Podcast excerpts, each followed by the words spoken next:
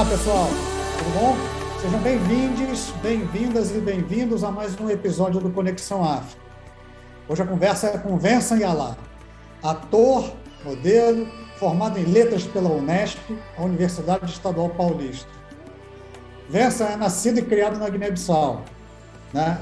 Nascido e criado em Bissau, capital da Guiné-Bissau um país na costa ocidental do continente africano e uma das cinco ex-ocupações coloniais portuguesas em África. As outras são Cabo Verde, Moçambique, São Tomé e Príncipe e Angola. Ele veio para o Brasil em 2010 para fazer o curso superior em São Paulo, onde ele mora atualmente. Mas por pouco ele não veio antes com um time juvenil da seleção guineense de futebol. Já estabelecido aqui no Brasil, o Vincent além de ator e modelo, também está à frente de um projeto chamado Visto África, uma linha de produtos, de camisetas a canecas e cadernos, que estampam a silhueta do, do mapa do continente africano com a frase: A África não é um país. Eu, inclusive, em homenagem ao Vença, estou com uma camisa, vocês não estão vendo, né? Mas eu estou com uma camisa preta com um mapa branco e a frase em branco que foi presente de uma amiga minha, antropóloga, professora doutora Bárbara Copa.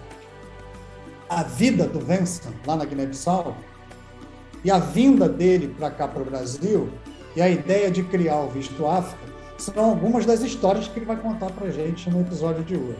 Né? Oi, Vincent. Muito obrigado por você ter aceitado participar dessa conversa. É um prazer ter você aqui no Conexão África. Olá, professor. Eu que agradeço pelo convite. É um prazer enorme estar aqui, porque é uma troca, né? Eu agradeço muito a você por ter criado esse projeto incrível, que está aí somando conhecimento, né? Trocando com as pessoas que acompanham. Então, parabéns por esse projeto. Muito obrigado por esse convite. Muito obrigado a você, Vincent, por você ter aceitado aqui essa conversa, né? Mas vamos lá, vamos embora. Você nasceu na Guiné-Bissau, que é um país da África Ocidental, na costa do Atlântico, né? Você pode explicar para a gente onde você nasceu e em que cidade você cresceu? Sim, é, professor, muito obrigado pela pergunta. E o início é sempre difícil, né? Para começar a falar da nossa infância, eu tenho várias memórias assim que eu vou picotando, né? Mas eu nasci é, em Bissau, na verdade, eu acho que existe uma uma história assim que a minha mãe conta. Minha mãe era enfermeira, né? E ela eh, trabalhava, quando estava grávida de mim, trabalhava em Jepa, que é uma ilha próximo de Bissau. E quando ela estava grávida, tal, teve que ir para Bissau, me teve, depois voltou para trabalhar na, na, ilha. Então, um pouco do início da minha infância foi na ilha de, de Jepa, em Bissau, depois que eu fui para a capital, Bissau. Tem uma coisa curiosa, né, em, em Vença, que é, Geba, né? Geba, Geba. É, um, é, um, Geba. É uma ilha que fica na frente do porto de Bissau, que é a capital, né? Que é de, de Bissau Velho, né? E é uma ilha grande, né? Assim, para termos comparativos, aqui no Rio de Janeiro seria como é, a ilha de Paquetá, que fica próxima né, é, do Rio de Janeiro, uma ilha grande, tem uma, uma comunidade grande vivendo lá, e aí você foi para lá, nasceu lá, mas depois sua família voltou para Bissau. Pegou o quê? Uma barca? É, a ligação é uma, é uma barca como a gente tem aqui no Rio de Janeiro, por exemplo? É, é, exatamente. Eu só não sei se o conceito de barca e de jangada é a mesma coisa, porque nós chamamos de jangada. A gente faz a travessa por uma jangada. Eu não sei se seria algo semelhante. Jangada embarca aqui, mas a gente precisa de uma jangada para atravessar do continente, né? no caso, Bissau para a ilha. E como é que foi? Você pode contar um pouquinho da sua infância em Bissau? Sua mãe contou para você depois que você tinha passado uma temporada em, em Queba. Mas Sim. como é que foi a sua infância em Bissau? Né, você tinha muitos amigos? O que você gostava de brincar? O que você gostava de fazer? Tinha amigos na, na redondeza, seus vizinhos? Sim, bom, é, a minha infância é, em Bissau foi muito tranquila. Assim. Eu fui uma criança educada no ensino cristão. Eu acho que mais adiante a gente pode explorar essa, essa questão também da religião no continente. É, em Bissau, especificamente, porque é, a maioria da população da Guiné-Bissau é islâmica. Eu nasci num seio cristão, então a maioria dos meus amigos são amigos da igreja, assim, né? E alguns amigos do bairro também que são muçulmanos. E eu sempre fui um cara que sempre jogou futebol. Então meu pai gostava muito de futebol, principalmente ele via o futebol brasileiro como uma referência, assim, né? Então sempre joguei futebol. Assim, honestamente, eu tenho um dom também para isso. Eu sempre investi nisso é, eu sempre me via como um, futuro jogador de futebol. Né? Sonhos, desejos que hoje não são mais o que eu penso assim, no meu planejar, mas a minha infância foi jogando futebol. A minha rotina era casa, igreja, campo, casa, igreja. Essa é a minha rotina. Assim. Quando não, bom, aí já não falo do, dos estudos, né? Porque eu sempre estudei, também consegui conciliar essas coisas juntas. Mas a minha infância foi isso. Assim. Eu fui uma criança que tinha uma adolescência, uma, uma infância bem é, esportiva, bem é, cristã e bem acadêmica também, digamos assim. Mas sempre meu sonho foi é, jogar futebol, me tornar um profissional de futebol. Assim, tenho bastante amigos, mas era mesmo no mesmo núcleo ali dos esportes, ou um pouco da, da escola, um pouco da, da galera do bairro, tá? mas a maioria mesmo é, no futebol. Tanto é que se você chegar no meu bairro hoje onde eu nasci, as pessoas me conhecem pelo meu apelido de jogador, não pelo meu nome próprio. Se calhar você chega e se perguntar pelo meu nome próprio, se calhar se você tiver a sorte de encontrar o meu, sei lá, algum parente meu mais próximo, ou algum professor meu que me conhece pelo meu nome próprio, sim. Do contrário, no meu bairro é mais pelo meu nome de futebol, que é o Kaká. Era o meu ídolo, assim, o Kaká. É É mesmo, é. então você, você, você aqui é Vença e lá você é Cacá. É, lá eu sou Cacá. Se chegar lá e dizer se calhar você não me encontra. Bom, você falou um pouco da, da religião. Você falou que você foi, que você cresceu numa família que é uma família cristã, né? E você lembrou, lembrou um, dado interessante, né? Que a Guiné-Bissau ela é pouco mais de 40%, se não me engano, da população é muçulmana. São só 10% da população são cristãos. E os cristãos estão concentrados no litoral e, e em Bissau, que é a capital. Então, você estava contando que seus amigos eram os amigos do futebol, a galera que chamava de cacá, seus amigos da igreja e seus amigos da escola. Mas, na escola, não digo nem na igreja, mas na escola, no futebol e na família, você também tinha é, parentes e amigos de outras religiões, religiões que são religiões locais, que não são nem, nem cristãos nem muçulmanos. Como é que era essa também essa relação entre você e esses amigos de outras religiões? Bom, é, sim, tínhamos, mas primeiro queria, bom, hoje compreendendo toda a situação, eu até evito chamar é, isso de religiões, né? As pessoas que praticam, eu acho que é uma filosofia de vida a África né, entendendo toda aquela questão da espiritualidade africana, no nosso caso da Guiné-Bissau, aquela espiritualidade extra-guineense que eram praticados. Eu, sendo um cristão, né, criado ser cristão, eu via aquilo como algo errado. Então, a minha relação com as pessoas que não eram cristãs era uma, era uma relação muito mais de, de, de distanciamento. Existia, porque nós somos educados numa lógica de distanciamento, com, porque eu nasci ouvindo que eu era é, eu era luz, então não podia misturar com o escuro, com o mundo, com aquelas pessoas do mundo. Então eu via aquilo como algo errado. Então eu, eu fui essa pessoa criada nesse meio e que tinha esse olhar sobre as pessoas que praticavam uma filosofia de vida à África, à, Guiné, à, à nossa guinendade, como nós chamamos, né? compreender as práticas ritualísticas né, dos grupos étnicos existentes da Guiné-Bissau não era visto para o cristão, para o evangélico, principalmente, como algo algo positivo, sempre, sempre existia aquela relação é, distanciamento, assim, sabe? Então, e próprio no futebol, isso vai acontecer também, porque no futebol existe muita algumas rezas, algumas algumas práticas que eram feitas e que do ponto de vista cristão evangélico não era legal, não era aceitável, era algo demoníaco, né? Então tem muito dessa questão de demonizar nossas virtudes africanas e eu fui, assim, a minha infância, a minha adolescência, um cara que, que permeava, que circulava entre essa visão, assim. Então, como é que fala?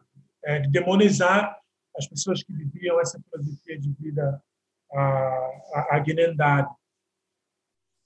E quando é que você descobriu que, que na verdade, é uma outra profissão de fé diferente da sua, não é, ela não era errada, né? ela não está errada. Né? Até porque você deve ter parentes que também não são cristãos, né? ramos da família que não são cristãos, são de religiões locais, não são nem muçulmanos, mas são de religiões que são religiões de outras etnias né? É, no interior do país. Né? Sim, é. Bom, eu sou da etnia Balanta. Eu, na verdade, a minha apresentação deveria ter acrescentado isso, porque é muito importante para poder direcionar a minha fala. E na minha, na minha etnia tem vários ritos, né? tem várias é, atividades ritualísticas que se fazem, né? atendendo esse modo e a filosofia de vida balanta, e que eu não pude experienciar porque eu nasci no seio cristão. Né? Eu tenho uma tia muito próxima que que gostava muito de mim, assim, mas eu aprendi a não gostar da minha infância porque meus pais sempre me chamavam a atenção sobre as coisas que, ele, que ela fazia, supostamente não eram coisas legais, né? Porque, enfim, aí existia esse distanciamento, assim. E eu tomei consciência disso, de fato, aqui no Brasil.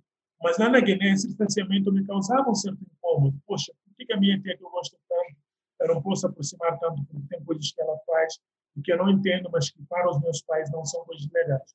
Questionava esse lugar, mas nunca fui a fundo. Comecei a me aprofundar quando chego no Brasil, eu comecei a perceber que, poxa, tem várias coisas que é, é, é assim, eu acho que quando, quando o africano, nessa imagem também do africano, que eu acho que mais adiante depois a gente vai falar um pouco sobre, que é construído no Brasil, quando você chega, as pessoas têm uma imagem daquele que é o africano, né? Então, um africano que, que veio da África, entendeu? Deve deve ter vindo, vindo munir de toda a ancestralidade, toda a espiritualidade africana. Então, quando eu chego, as pessoas que praticam a fé de matriz africana, que começam a me questionar sobre certas coisas, esperando que eu tivesse conhecimento, eu falo, poxa, não, eu não entendo muito o que vocês falam. Eu sei que existe alguma coisa, mas eu não consigo aprofundar porque eu não experienciei. Aí que eu começo a falar, poxa, então por que que eu vejo as coisas, aquela prática, aquela aquela filosofia de vida como algo é errado. Então, começo a entender que, poxa, tem algo dentro de mim que me conecta mais aquela filosofia de vida do que a própria filosofia de vida cristã. Aí eu começo a, de fato, mudar de. É, virar a fita. Curioso você falar isso, Vincent, porque a gente consegue perceber aí também uma série de pré-conceitos que são incutidos na gente desde que a gente é criança e vários deles herança deixada pelos ocupantes coloniais, né? principalmente os portugueses, que ocuparam lá a Guiné-Bissau, ocuparam aqui o Brasil também. Então, tem uma linha aí, que é uma linha muito parecida de algumas heranças desses preconceitos que são deixados aí e que, por incrível que pareça, eles vivem até hoje, né? Sim, estão aí presentes em alguns, inconscientes coletivos. Mas foi bom você ter falado isso também, porque você ter falado da sua da sua herança como balanta, né? É, como pertencente à etnia balanta, porque queria, queria falar disso também. Né? Você, na escola, quando você estava no período é, do seu ensino é, médio, né? em Bissau, vocês estudam, como aqui no Brasil, né? como é que foi a ocupação colonial dos portugueses, a saída dos escravizados nos navios, que faziam aquelas paradas estratégicas em Cabo Verde para vir para cá, trazendo os escravizados, que a gente tem muitos aqui, e eu acabei de me lembrar que tem uma amiga, a jornalista Flávia Oliveira, ela é descendente de balantas. Então, os antepassados dela vieram escravizados de lá de Bissau, daquela região ali, ou, ou para o interior ali, e vieram para cá, né? Como é que vocês lidam com isso na escola, com esse período que foi o período das, das escravizações né, e da ocupação colonial portuguesa lá nas escolas? É, essa pergunta é muito importante, porque, é, assim, eu, eu sou um sujeito nascido no, numa Guiné-Bissau independente. Né? Aí eu chego, eu vejo toda a minha grade curricular escolar ela é toda embasada, espelhada no modelo europeu, no modelo português, para ser mais específico. Então, aí, de fato, a história que nos contam sobre é, essas descobertas, entre aspas, é, é, é totalmente romantizada. Nós vimos a essa descoberta como algo nossa, que legal que os portugueses descobriram. Essa história que nos contam, a narrativa sobre a invasão colonial, ela, ela ainda é romantizada, toda por cima dessa descoberta, dessa coisa legal, é, que nos trouxe a liberdade, que nos trouxe um Deus, sabe? Isso é muito romantizado nas escolas. Assim. Isso falando da minha experiência é, enquanto vença. Né? Então, isso, isso, isso é, é, é, uma problemática também, que a gente não consegue sair dessa, dessa como é que fala, dessa caixa, né? dessa caixinha. A gente pensa só dentro dessa caixinha aí, que a gente já nasce e vê que está lá construído. Agora, nós, enquanto sujeitos é, africanos, sujeitos guineenses, balantes, para ser mais específico, é preciso que a gente se desconstrua e saia dessa caixa, porque agora a nossa narrativa não é sobre pensar fora da caixinha, é pensar sem a caixinha. E quando a gente pensar fora, é sem a caixinha, a gente vai trazer uma narrativa outra, uma narrativa nossa, a partir da nossa visão. É preciso contar uma história em que, de fato, é, os portugueses sejam vistos como invasores, como corruptos, como estupradores, enfim, que destruíram uma história, que atrapalharam a construção de uma história guineense e de outras diásporas, de outros países do continente. É preciso começar a contar essa história, porque só assim a gente vai conseguir é, desvencilhar dessa, dessa triste situação que a gente vive até hoje, porque isso acaba reverberando também nas diásporas, como a, Brasil, como a brasileira, por exemplo.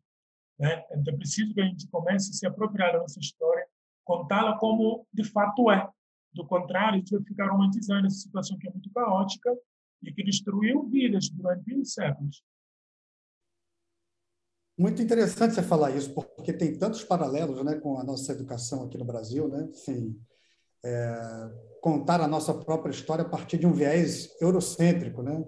E lusocêntrico, diria eu também, né? Que a gente vê os portugueses como os grandes aventureiros que chegaram e descobriram, né? Tanto o Brasil quanto aquela região ali da, né, onde está a Guiné-Bissau, né? Costa da Guiné, né? Que levaram lá e a gente não conta a história de como foram violentas essas relações, né? E eu acho que um pouco, um pouco desse conhecimento a gente consegue perceber, ou a gente consegue resgatar, com alguns novos livros que vêm sendo lançados, como o livro de história da Inaê Lopes e o livro do próprio Laurentino Gomes, falando sobre escravidão. Né? Sim, sim. E, e, e, essa história ela, ela é sonegada da gente. Né? A própria história da Guiné-Bissau, por exemplo, a Guiné-Bissau era ligada ao Império do Mali, né? que, que viveu do século XII e só se desfez no século XVII. São quatro séculos com os mansas, né, os líderes políticos importantíssimos. E essa história não é uma história que é levada em consideração nas escolas aí. Né? E a gente também não estuda aqui, é, com o devido respeito e o devido cuidado, a história dos nossos povos originários e as histórias das, dos cidadãos que vieram do continente africano para cá. Né?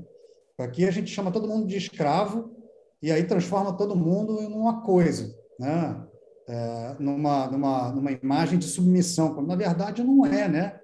É, aqui no Brasil, assim, essas histórias, inclusive as histórias importantes, né, dos impérios, dos reinos, a gente chama de império de reino porque a gente não tem outra palavra o ocidental entender, né? Mas experiências políticas, militares, religiosas, sociais, estatais, criadas no continente africano, né? Aí na Guiné-Bissau não se tem também noção como a gente não tem aqui, né? Sim, é, é importante você falar isso porque é, eu acho que é, é, é, isso tudo é um projeto do Estado.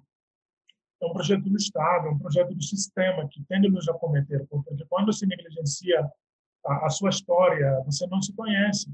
Né? Aí você vai criando a, a narrativa em cima daquilo que contam sobre você. Né? Nós somos africanos a partir daquilo que o português entende que somos africanos, não sobre o nosso próprio entendimento sobre quem nós somos. Entende? Agora, é preciso que a gente comece a aprofundar sobre quem somos de fato. Entende? Porque é muito importante que a gente se aprofunde, se conheça profundamente quem nós somos, de onde viemos, para compreender o nosso estado hoje, para sim almejar onde ir.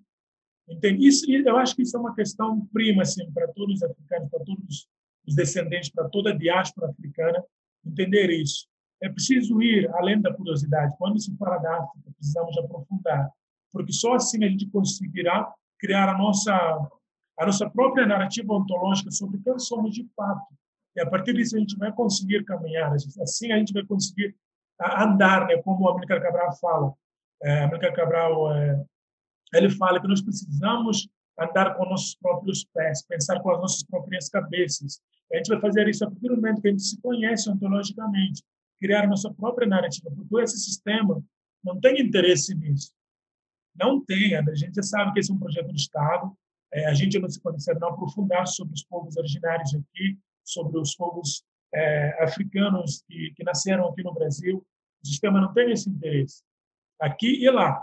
Porque na Guiné-Bissau também nós conseguimos independências e as pessoas que começam a nos comandar são pessoas pretas guineenses. Nós temos essas referências, mas ainda referências que estão reproduzindo o conceito é, ocidental. Eu acho que isso é uma coisa que no nosso fórum próprio a gente precisa começar a discutir isso. Quem são esses nossos irmãos que estão à nossa frente e que trabalham, a que demanda eles trabalham? Eu acho que é uma questão que a gente já também tá, tem que começar a, a questionar. Curioso você falar isso, né? Porque eu costumo dizer que é a história dos povos do continente africano e as histórias dos povos originários, elas nos foram sonegadas quando a gente estava no ensino médio aqui e no ensino fundamental. E é muito bom que você citou o Amilcar Cabral e você me dá a chance também de falar um pouco do mártir da independência da Guiné-Bissau, né? É, como é que vocês, vocês pelo menos estudam a importância né, da guerra de independência entre o Amilcar Cabral como um líder independentista na Guiné-Bissau? Porque aqui a gente não, não ouve nem falar do Amilcar Cabral no ensino médio e no ensino fundamental. Assim. Essa história, para nós, só depois, quem quiser fazer algum tipo de pesquisa específica. Mas para vocês, lá pelo menos, o Amílcar Cabral ele é citado nas escolas e lembrado como um grande líder na independência. Né? Sim. Olha, Amílcar Cabral ele não é só um líder é, revolucionário para a independência da Guiné-Bissau e Cabo Verde. Ele é um líder revolucionário para a independência de, de, do continente africano como um todo. Porque é só pegar aquela geração dele mesmo ali, os fóruns que eles faziam. Então, eu acho que a gente acaba também, eu pessoalmente, eu tinha uma visão muito viciada de que Amílcar Cabral era um líder para a independência da Guiné-Bissau Cabo Verde. Essa é uma visão muito resume, na verdade, não fala nem muito do que Amílcar Cabral de fato é. Entende? A, a, projeção dele, o trabalho que ele fez é continental assim, é, na África inteira, né? Então, de fato, é muito importante a gente partir daí, né, citando e conhecimento, conhecendo de fato Amílcar Cabral. E a história que eles contam sobre a independência é uma história sobre revolução, é, é uma história sobre a, a, luta mesmo pela nossa liberdade. Isso é muito importante, porque eu acho que o marco assim foi em 1959, quando teve 3 de agosto, quando os estivadores é, revolucionários né, pediam exigência dos seus direitos trabalhistas, né, as portuguesas acharam que não podiam reclamar, aí começaram a atirar, eles mataram muitos. Aí houve um levante né? Houve um levante, de fato, do povo para entender que, poxa, chega dessa subjugação, nós temos nossos direitos, vamos lutar por ela. Aí começou-se, né, de fato, uma movimentação mais profunda sobre a luta pela, pela libertação do povo guineense. Isso foi um marco, assim, foi muito importante. Também dizer que, mesmo antes desse marco, a história das estados portugueses no, no, é, na, na Guiné-Bissau é sempre de, de, uma luta, porque não foi fácil para eles também estabeleceram ali. A gente fala sempre dessa dominação portuguesa, mas a gente fala muito pouco sobre a luta de resistência que eclodiram em vários lugares, em vários cantos onde, os portugueses passaram. Porque não foi fácil para eles também. O nosso povo, os nossos ancestrais lutaram bastante para que a gente conseguisse a dignidade, conseguíssemos dignificar o povo guineense. Né, para ter essa liberdade, ainda que seja uma liberdade só do, uh, do livramento do, das amarras coloniais, eu digo no sentido mais é, é, físico, estético, né, do, do, rompimento das correntes, porque eu acho que a nossa independência aqui está faltando muito, né, essa independência ética, moral, ela precisa ser de fato, nós precisamos consegui-la. E é por isso que a gente está lutando, é por isso que a gente abre esse debate para conversar sobre isso, porque uma independência só como a gente conseguiu, ah, não, agora eles foram embora, nós precisamos libertar aqui, como vão dizer é, o Marcos Garvey também vai trazer essa concepção de uma independência moral, ética. Nós precisamos livrar totalmente daquilo que foram traços coloniais, que nos incutiram e a gente muitas vezes ainda reproduz isso. É preciso destruir isso. Muito bom você ter falado isso tudo, Vença, porque você juntou aqui vários conceitos também que são interessantes da gente, da gente conversar sobre. Né? Você falou é, do Amílcar Cabral como um líder não só para a independência de Cabo Verde e, e, e da Guiné-Bissau, como também um líder continental, um dos líderes continentais. Aí a ele soma o Agostinho Neto em Moçambique, o Samora Machel, o Agostinho Neto em, em Angola, o Samora Machel em Moçambique que também influenciaram vários outros é, líderes que também estavam tentando a independência nessa época, né? Até porque a gente tem dois países ali pertinho da Guiné-Bissau, a outra Guiné e o Ghana, sim, que tinham se tornado independentes pouquinho antes do levante de 1959 que matou os estivadores, né? E que foi também o estopim para a criação do PAIGC, né? O Partido Exatamente. Africano para a Independência da Guiné e de Cabo Verde criado pelo, pelo Amilcar Cabral em 59, mas eles só vão, só vão é, é, passar para a luta armada, digamos assim, né, pegar em armas e lutar pela independência, é, em meados dos anos 60. Né? Sim. Que aí, com, com, com aquela resistência do Portugal de Salazar em liberar né, as ocupações portuguesas, é que eles vão entrar em armas e vão fazer um, uma luta coordenada. Né? em Cabo Verde, em uh, Angola e em Moçambique, né? porque esses revolucionários vão conversar, vão trocar informações, vão trocar experiências, vão treinar na Argélia, depois vão voltar. Né? É uma história muito mais complexa e ela está encaixada em vários movimentos que são movimentos importantes né? no, no continente africano. Mas essa, esse contexto todo, é, vocês é, discutem, vocês aprendem esse contexto na história, esse contexto mais, digamos assim, mais alargado, né, da, da história da Guiné-Bissau e da independência da Guiné-Bissau dentro do contexto das outras independências no continente africano? Muito pouco. Muito pouco. Eu não sei se. Bom, aí já eu falo assim, da Guiné-Bissau, na minha experiência muito pouco. A gente não se aprofunda sobre essas lideranças. Eu fui conhecendo essas outras lideranças, como Tomás Sankara, Júlio Cambarage Guerreiro e muitas outras, por conta própria e após ter saído da Guiné. Mas na escola mesmo, a gente quase não estuda. A gente estuda a agenda europeia. Nós estudamos mais a história do, do Ocidente, da Grécia Antiga, né, com todos aqueles malabarismos. Enfim, é, é, isso que a gente é, é, o que a gente se espelha. Né? Como nós aqui então, né, no Brasil. Mostrar, né? mostrar essa, é, é, esse Ocidente, né, que nós temos que ir, né, esse sonho de ir para, para a Europa, estar ali, saca? A gente não conhece a nossa própria história. Eu acho que o projeto do Estado não tem interesse em falar isso. Né? E como eu disse, o nosso, a grade curricular é totalmente eurocêntrica. Assim. Por isso que, na verdade, a gente precisa aprofundar nosso debate local, entender por que, que isso ainda acontece até hoje. Entende? exatamente. Gente, Não, exatamente. E, e, como você lembrou. É, e como você lembrou, tem, tem algo que faz muito mais sentido que a gente estude aqui, que, que é o movimento panafricanista, por exemplo. Você falou do Marcos Garvey, do, do Boys, né? a gente é, estudar o, o, o movimento de negritude do Aimé Césaire, do Leopoldo Senghor, faz muito mais sentido para a gente, né, do que a gente ah. vir lá desde a Grécia Antiga, etc. e tal, e a gente em nenhum momento, né, a importância das experiências, né, de construções sociais, de organizações estatais, políticas, militares, econômicas, religiosas, sociais do continente africano entram no nosso currículo para a gente ver como era também é, rica essas experiências no continente africano. A gente sequer, como você bem lembrou também aí, é, a gente estuda as resistências que aconteceram dentro do continente africano, os heróis da resistência. A gente acha que os portugueses chegaram lá, ocuparam e pronto, estava todo mundo esperando. Ah, é, venham, como aqui no Brasil, né? Que chegaram aqui no Brasil, ocuparam e todo mundo achou aquilo muito legal, né? Exatamente. É preciso contar essas histórias e não se contam. E não se contam. Por que, que eu, eu um sujeito balanta, é, nascido na Guiné-Bissau, vou querer saber da Grécia. É, convenhamos, a história do, do, do, da, da Ilíada, da Odisseia, é muito interessante para o grego. Para mim, eu quero entender como foi a revolução de Caçaca que aconteceu na Guiné-Bissau, como foi a, a, as lideranças africanas, porque é muito importante entender que nós, enquanto povo africano, precisamos desenvolver a partir da experiência africana. Nós temos que ter nossas próprias referências no continente. Nós pegamos referências europeias para nos espelhar, só que é diferente, o processo é outro, a democracia lá é outro, o processo de entendimento sobre suas sociedades é outro, é diferente da nossa.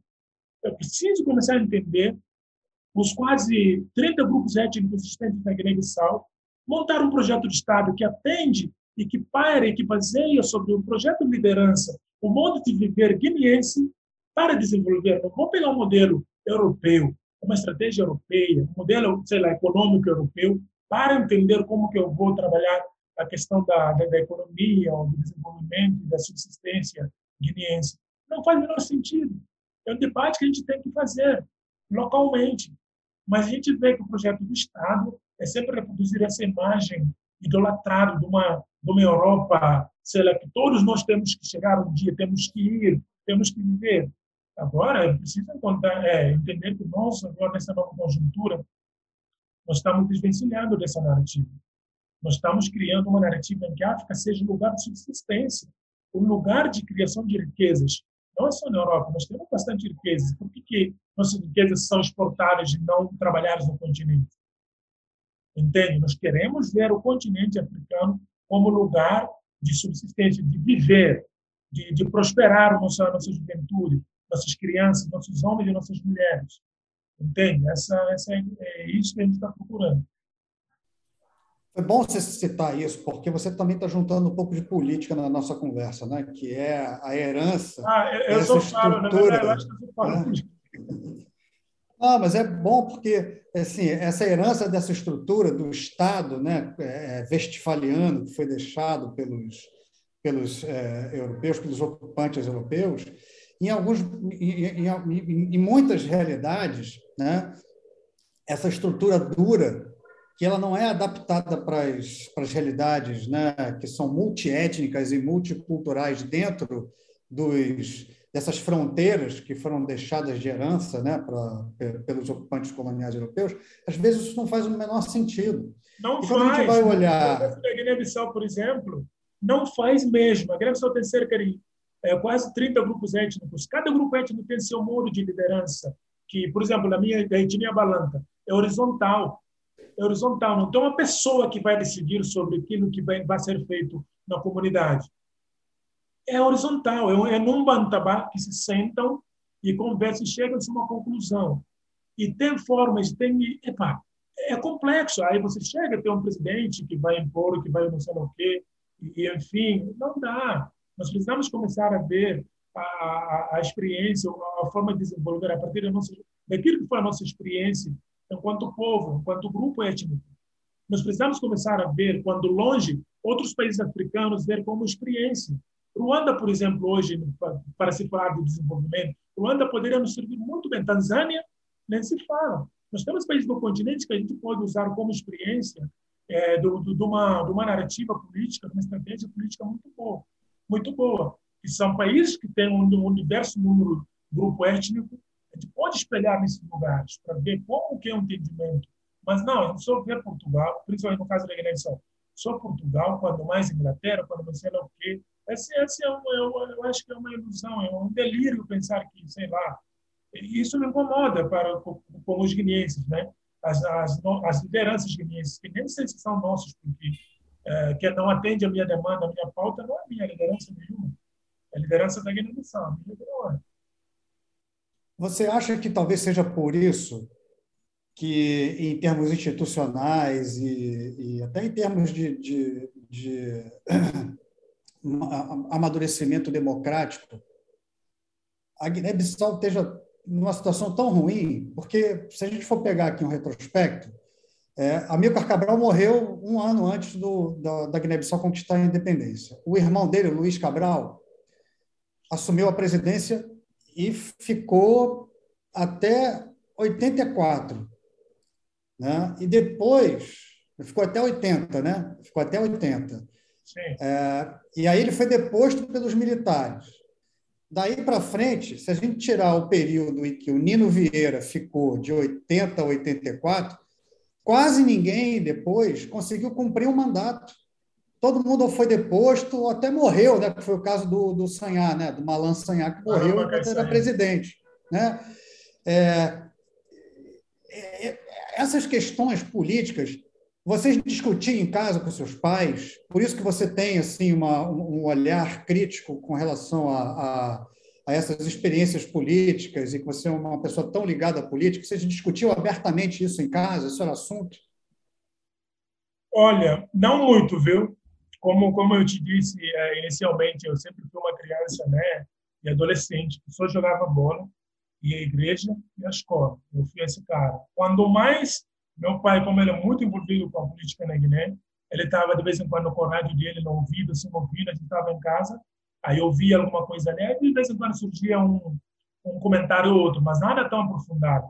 Eu comecei a aprofundar isso mesmo, de fato, quando eu começo a vir para o Brasil, quando eu chego aqui, começo a enxergar a Guiné-Bissau de fora para dentro. Quando você está no país, você tem um olhar viciado. Eu era esse cara que tinha um olhar viciado, não muito crítico sobre a situação da Guiné-Bissau. Eu era muito conformado com aquela situação ali, como se aquilo que nos tivesse, como se a Guiné-Bissau se resumisse a um país pobre, não sei onde vem essa pobreza, entende? Quando eu saio, comecei a entender que, poxa, a questão política é uma coisa assim que Aí você pega esse, todos esses dados que você nos trouxe sobre, sobre a, a, os, a, os, presidentes que não terminaram seus mandatos, sempre foram depostos, golpes aqui, golpes acolá, e você entende como que a coisa funciona. Entende? E é uma coisa que é importante dizer, mas eu não vou me apegar muito nisso, que o colonialismo nunca saiu do continente, na Guiné-Bissau não saiu também. Tanto é que a morte da Mica Cabral, nós podemos pensar, na verdade, não só Mica Cabral, todas as lideranças ah, da, das lutas independentistas do continente africano, como foram mortos? A maioria foi traição pelos próprios. Entende? Então, o neocolonialismo continua vivo e muito bem ainda no continente. Precisa entender isso. O sistema colonial usa os nossos para fazer a, a deposição dos outros, dos nossos também. Usa nossos irmãos para lutar contra nós. Tomás Sankara foi morto pelo seu melhor amigo. Precisamos entender isso. Onde vem? Quem sustentava isso? Quem, quem, bancava isso? Nós precisamos entender isso. É, é, é, romper com isso. Entender que somos africanos, que somos guineenses, que somos balantes, que somos pulas, mandingas, e na nossa diversidade nós somos os melhores. Nós precisamos entender que a nossa diversidade ela tem que somar, ela não tem que ser problemática. E o Ocidente sempre usou disso para nos afastar. Mas é preciso ter um olhar crítico e entender que, poxa, por que, que a gente cede a isso também? E na Guiné-Bissau, isso é muito evidente. Como tem sido essa questão da subjugação do outro, essa deposição, é muito importante a gente falar sobre isso de uma forma crítica. Entende? Porque isso vai acontecer também em outros países no continente. Você pega outros países no continente, você vai ver quase a mesma narrativa. Entende? É preciso mudar desse cenário. E para mudar isso é só quando a gente se entende enquanto um único povo, né? Aquilo que o Kwame Nkrumah vai falar. Precisamos unir enquanto povo, né? E que nós não somos africanos porque nascemos do continente, porque a África nasceu nós. E que África é essa que nasceu nós? É a África imposta pelos ocidentais? Enfim. É, tem razão. Você, você citou aí Tomás Sankara, que foi o, o presidente, sim, ele deu um, um, golpe militar no Burkina Faso, mas ele foi o cara que promoveu as maiores mudanças ali. Mudanças são sentidas até hoje, até ele ser traído por um irmão de armas dele, que foi o Blaise Compaoré, que fico, fico, assumiu o lugar dele e virou uma espécie de ditador ali, né? Exato, exato. É, e, e, e, isso teve uma influência muito ruim, junto com os golpes de Estado que aconteceram na Nigéria, que é aí pertinho, né? Relativamente perto, né? não é tão perto aí, mas e vários outros golpes de Estado que aconteceram no Mali, no Burkina Faso, até no próprio no próprio Ghana, que está aí bem próximo, né? que colocou Jerry Hollins, por exemplo, no poder. Mas, bom, mas ele está desvirtuando um pouco do caminho. O que eu quero levar, voltar para a política com você, é que é, em 2020 a gente acabou de ter eleições um ano atrás na Guiné-Bissau. E o presidente que foi eleito lá foi o, o Sissoko Embaló, o, o Maru, Maru Sissoko Embaló. Ganhou as eleições, né, eleições muito contestadas, com vários indícios de fraude, mas ele teve né, é, os resultados referendados pelo TSE lá da Guiné-Bissau e também pela CDAO, que é a Comunidade Econômica dos Estados da África Ocidental, que é a instituição ali de segurança e de cooperação mais madura, talvez, que a gente tenha no continente africano. Ele já tinha sido primeiro-ministro, mas ele se elegeu com uma plataforma que é muito parecida com uma plataforma que elegeu o presidente Bolsonaro aqui. Né? Ele se vendeu como uma alternativa aos políticos de sempre, né? como líder de uma cruzada anticorrupção, mas um ano depois, agora, né? assim, com um ano né, à frente do país, ele já se mostrou um tremendo negacionista da pandemia da Covid e está tentando mudar a Constituição para concentrar mais poder. Como é que você vê essas mudanças daqui? E você conversa um pouco com seus amigos ou com a sua família lá em Bissau para você é, refletir sobre esse momento político pelo qual é, estão passando lá? Sim, olha, eu acho que uma das coisas que aprendi muito assim no Brasil, quando quando eu olho para a Guiné-Bissau, é sobre poupar energia. Antes eu gastava muita energia, preocupado, assim, porque tem coisas que convenhamos. É, não adianta você gastar muita energia. Então, no caso do Marcio Socorro, eu investi muita minha energia no período da eleição, porque eu sabia quem era esse cara. Esse cara, quando foi primeiro-ministro da Guiné-Bissau, ele já vinha com alguma narrativa que mostrava tanta incompetência e incapacidade de governar a Bissau, de governar guineenses. Ele pode ter seu conhecimento, pode ter sua narrativa, mas não o suficiente para aquilo que era a demanda da Guiné-Bissau. A Guiné-Bissau precisava de uma pessoa um pouco mais eh, daquilo que ele tem a nos oferecer. Então, durante toda a campanha, eu fiz uma, uma campanha né, é, pró Domingos Simões Pereira, não digo nem PEGC, porque eu também eu acho que chegou um momento em que essas siglas precisavam ser mudadas, né? As lideranças precisam mudar as siglas, mas uma, uma estrutura completa. E eu acho que, na verdade, é isso que vai eleger o Márcio Socorro, independente de se houve fraude, que eu acho que é uma coisa muito nítida, mas, enfim, o que vai ajudá-lo, o que vai fazer com que ele tenha algum tipo de apoio da população é esse projeto anti-PGCista. Eu acho que é isso que acabou elegendo ele. Porque, na verdade... PGCista, só para a gente lembrar aqui, para explicar melhor, PGCistas são os que seguem o, o, o país GC, né? que Sim, depois da luta armada se tornou o partido mais importante do país. Né? Sim, é o partido mais importante, né, que lutou pela independência da Guiné-Bissau e desde então todo esse período o governo da Guiné-Bissau teve, eu acho que foi no, em 2000, né, que teve o PRS ganhou as eleições presidenciais, que não terminou o mandato também. Depois PIGC voltou ao poder. Então, todo esse processo da Guiné-Bissau foi independente foi governado pelo PIGC e com quase nenhuma mudança significativa, né? Então, de fato, é, era necessário que se mudasse, que tivesse uma pessoa é, capaz de atender a perspectiva e a demanda daquilo que a Guiné-Bissau precisava. E desde o início nós sabíamos que não era o Omar Sissoko. Nós sabíamos. Mas é, é, é, essa negligência das pessoas e, enfim, as pessoas não conseguiam enxergar isso. Eles chegam no poder e está mostrando de fato aquilo que nós sabíamos que ele era. Ele não era um cara que eu não criava muita expectativa sobre ele.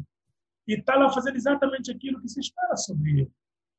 Então, tipo, nesse momento o que eu faço é poupar as energias. Eu não gasto muita energia com essa questão, porque eu sei que ele está fazendo, se calhar está fazendo o máximo, o melhor que ele pode, mas é aquilo ali. Não vai ter a demanda da, da, daquilo que a Guiné-Bissau precisa. Entende? Então, eu converso muito pouco assim sobre ah, essa situação caótica que está na Guiné-Bissau, uma ditadura completa, jornalistas estão sendo, é, é, é, como é que fala, é, capturadas uhum. e, apanhando, né? Porque você tem que informar aquilo que é a agenda dele, né? Muitas a população, os deputados estão sendo ameaçados, né? Para atender o cara, a população da rua não pode ir à rua quando você sai, você apanha. Recentemente, é, em Bafatá, teve uma manifestação de uma é, é, de um grupo de jovens lá sobre a luz, sobre a energia, que não estava tendo energia na cidade. Não sei, uma semana, duas semanas, eles saíram às ruas para reclamar. O cara manda para bater nos caras, cara. humilhando os caras no meio da rua. Como assim? Um país em que as pessoas não podem sair da rua para reclamar o básico. Imagina a Grã-Nação com a independência há quase 50 anos, não tem o básico, a energia elétrica. Entende? Não chega às casas, a pessoa sai para reclamar isso e ele apanha ainda. Entende? Então, é um cara que eu, eu acho que ele está fazendo o máximo dele, mas é, é, o que ele tem a oferecer à Guiné-Bissau. E nós sabíamos disso, nós falamos sobre isso no campo de, é, político, nos debates que a gente fez, nos enfrentamentos políticos que fizemos. Entende? Mas, enfim, eu acho que é isso. No momento, eu tenho preservado muito a minha energia para não gastá-la à toa, porque é, eu não acredito na mudança desse cara. E agora eu soube que ele recebe um convite do seu homólogo brasileiro para vir aqui, e ele sendo chamado já do, do Bolsonaro africano, Bolsonaro guineense, e ele se vangloria disso. A que ponto chegamos? Olha que ponto eu chegamos. Ia, Nossa, eu ia te perguntar isso mesmo, eu ia, eu ia, também te perguntar isso, porque sim, o receituário do ditador está todo sendo é, ticado lá, né? Sim, você é, intimida a imprensa, reclama da imprensa, intimida a imprensa, sufoca a imprensa, persegue deputados, né? É, força com que eles votem a favor do partido majoritário, usa as forças de segurança para intimidar, né? para bater nas pessoas na rua. Né? É, você cria uma série de fake news, né? distribui uma série de fake news para você assustar a população e fazer com que a população é, se, a, se alie a uma visão que é uma visão totalmente distorcida da realidade que você vende. E ele passou a se intitular, de uns meses para cá, como Bolsonaro da África. E ele marcou uma visita para setembro de 2021 para se encontrar com Bolsonaro aqui, para se encontrar com seu inspirador. Né? O que, que você acha disso? E, e, e, a comunidade de guineenses com, a qual você deve ter contato aqui no Brasil, o que, que, que, essas, que, que essas pessoas acham né, dessa vinda desse sujeito e dele se intitular como Bolsonaro da África, por exemplo? Bom, eu, eu sou, assim, eu não sei se eu, eu vou me aprofundar muito nisso, porque eu estou numa situação delicada também politicamente, porque eu estou aqui no Brasil, eu não posso falar sim, muito sim, sobre entendo. o coisa, mas, assim, resumidamente, eu acho isso é um absurdo. Eu acho que é mais uma uma estratégia para ele é porque assim depois que ele se elegeu ele foi mais para os países árabes alguns países no, no continente mesmo para dizer que ele é um cara unânime que ele é um cara bem quisto bem visto pela pela pela comunidade é, internacional. Essa campanha que ele está fazendo. Isso falando do, do presidente da Guiné-Bissau. É isso que ele está querendo vir buscar aqui. Quer dizer poxa dizem e, e tem críticos e apontando os lugares que ele vai. Agora ele quer mostrar uma outra imagem. Ah, não, mas poxa, estou indo para o Brasil. Entende? Ah, não, mas eu recebi, eu fui recebido pelo presidente do Brasil e tal. Então é caótico assim. É, a comunidade guineense está muito revoltada porque nós, enquanto comunidade, assim, particularmente a comunidade guineense aqui no Brasil, é uma comunidade que tem uma visão muito mais crítica sobre aquilo que se passa na Guiné-Bissau. Eu não quero negligenciar outras comunidades guineenses nas diásporas já fora. Mas no Brasil, tem uma comunidade acadêmica, muitos de nós veio aqui para estudar. Então, a nossa, a nossa visão sobre aquilo que é a política na Guiné-Bissau é né? diferentemente de outros lugares em que a maioria dos guineenses vão lá para emigrar, para trabalhar, enfim, acaba se isolando um pouco daquilo que é política. Mas aqui a galera, o pessoal da comunidade está assim, com sangue nos olhos, digamos, porque eu acho que ele não vai nem conseguir marcar nenhuma não, não vai conseguir marcar encontro com a comunidade aqui. Ele, ele, inclusive, já sabe qual é a visão da comunidade aqui. Entende? E eu acho que, inclusive, ele não vai vir na data que era prevista, porque no, na matéria falou-se em setembro, mas nós estamos ouvindo, tendo umas informações de que ele vem antes, porque ele está temendo uma represália da comunidade. Entende? Porque a gente quer se manifestar, mostrar nosso é, incômodo e desconforto sobre aquilo que está acontecendo na Guiné-Bissau nesse momento, porque nós não estamos lá, nossos familiares estão lá, nossos pais, nossos filhos, nossos amigos, nossos irmãos estão lá. Entende? Então, ele não vem aqui achando que está tudo certo e enquanto o nosso povo está sofrendo lá. É preciso que a comunidade brasileira saiba disso também, que o presidente da Guiné-Bissau está tendo atitudes ditadores lá, é, ditatoriais na Guiné-Bissau e isso não é não, não é, é preciso que a comunidade é, o, o, pessoal da órgão de comunicação, jornalistas saibam disso, que os seus colegas lá estão sofrendo, estão sofrendo com repressões lá. Não conseguem fazer seus, seus trabalhos livremente. É importante que se saiba disso. E é muito importante que vocês se mantenham também mobilizados, né?